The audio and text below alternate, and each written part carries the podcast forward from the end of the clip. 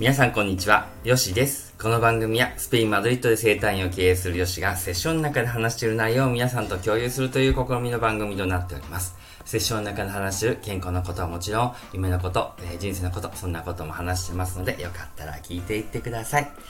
えー、皆さんこんにちは、えー、いつもありがとうございます。いかがお過ごしでしょうか？よしです。えー、っと、日本もね、相当暑いということで、こちらもね、昨日の夜中相当暑くてですね、あの、寝づらかったんですけれども、まあちょっとクーラーをつけてすぐ消したりとかしながら、なんとか私も寝てたんですけどね。はい。で、今日はですね、何の話をしようかなというとですね、お寺の話ですね。なんか患者さんとかでもね、お寺行ってきたよとかね、日本行った時にそういう話もしてくれてですね、あ、あの不思議がってる人がいてて、で、あれお金入れるんでしょみたいな話をね、あの、言ってくれたりするんですよね。あのー、そこでですね、私もちょっとお話いろいろさせてもらってて、これは、あのー、お寺、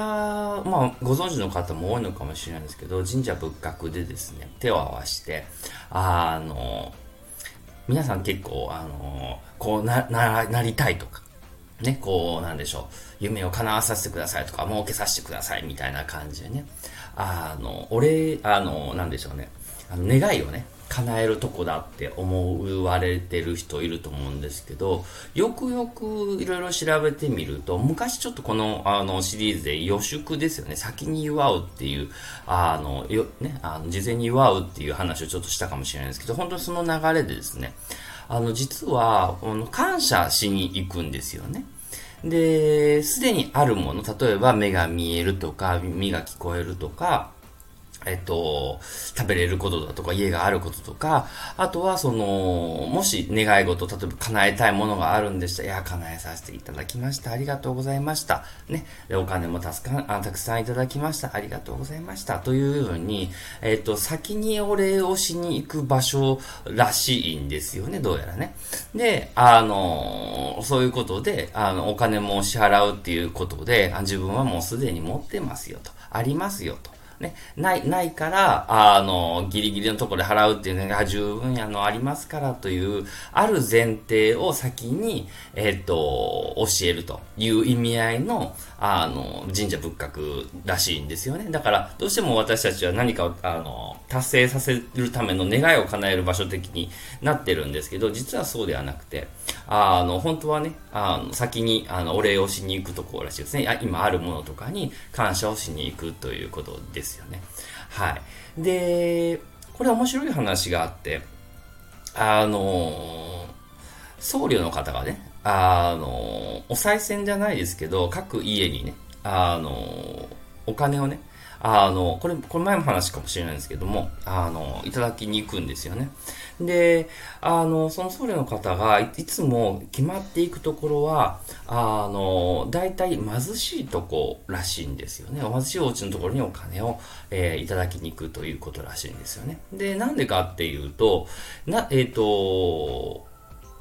普通はお金持ちのところにお金いっぱい余ってるから行けばいいんじゃないのってなるじゃないですか。そうではなくてですね、どうやらそのお金が自分は支払えないという思っている欠けた心があるから、その貧しさを、えっ、ー、と、なんでしょうね、あの、減少化しているんだという、あの、仏教的な考えがあるらしいんですよね、どうやらね。で、あの、何でもいいと、お金少しでもいいし、あとはもう花でもいいし、その、あの、そういう方がいらっしゃった時にですね、何かを与える自分は持ってるっていうところをもう気づいていただくと、その方が豊かになるっていうことを知っているので、あえてそういうところに行ってるということらしいんですよね。うん。で、これ脳科学的な方で言ってもですね、この私も人生のね、夢の叶え方とかその話をしてるんですけども、すでにあったかのような気持ちでっていうのは、もう前提がすでに、あの、なってるね、あの、状態であると、もうね、叶ってるよという話ですよね。だ、例えば、もうすでにね、あの、なんかすごい、うん、いい車を持ってるとしたとしたら、もう車の話はしないですよね。要するに持ってますからね。例えばね。だからそういう感じで、あの、本当の自分の、あの、あり方っていうか、あの、もうすでに持ってるあの、あり方で本当になってるっていうことが先の大前提で叶っていきますよっていうのは結構脳科学でも言われてることで、もちろんそういうのはもう仏教でね、同じような感じで言われてたんだなっていうのを、まあ、再認識させていただくんですけれども、うん。ですから私たちが、あの、まあ、神社仏閣に行った時にね、あの、やらないといけないこと、やらないといけないことっていうのは、もうすでに自分たちがあるものを、あの、こんなにもいただいてます。ありがとうございましたという意味合いでね、あの、お邪魔させていただいてですね。で、あの、もし何かこれから今後、もね、豊かなんですけど、もっとこういうの叶えたいなっていうものがありましたら、あ、きっと、あの、もうこういうのもね、おかげさまで、あの、順調にいってますというね、あの、先に、あの、先の、えー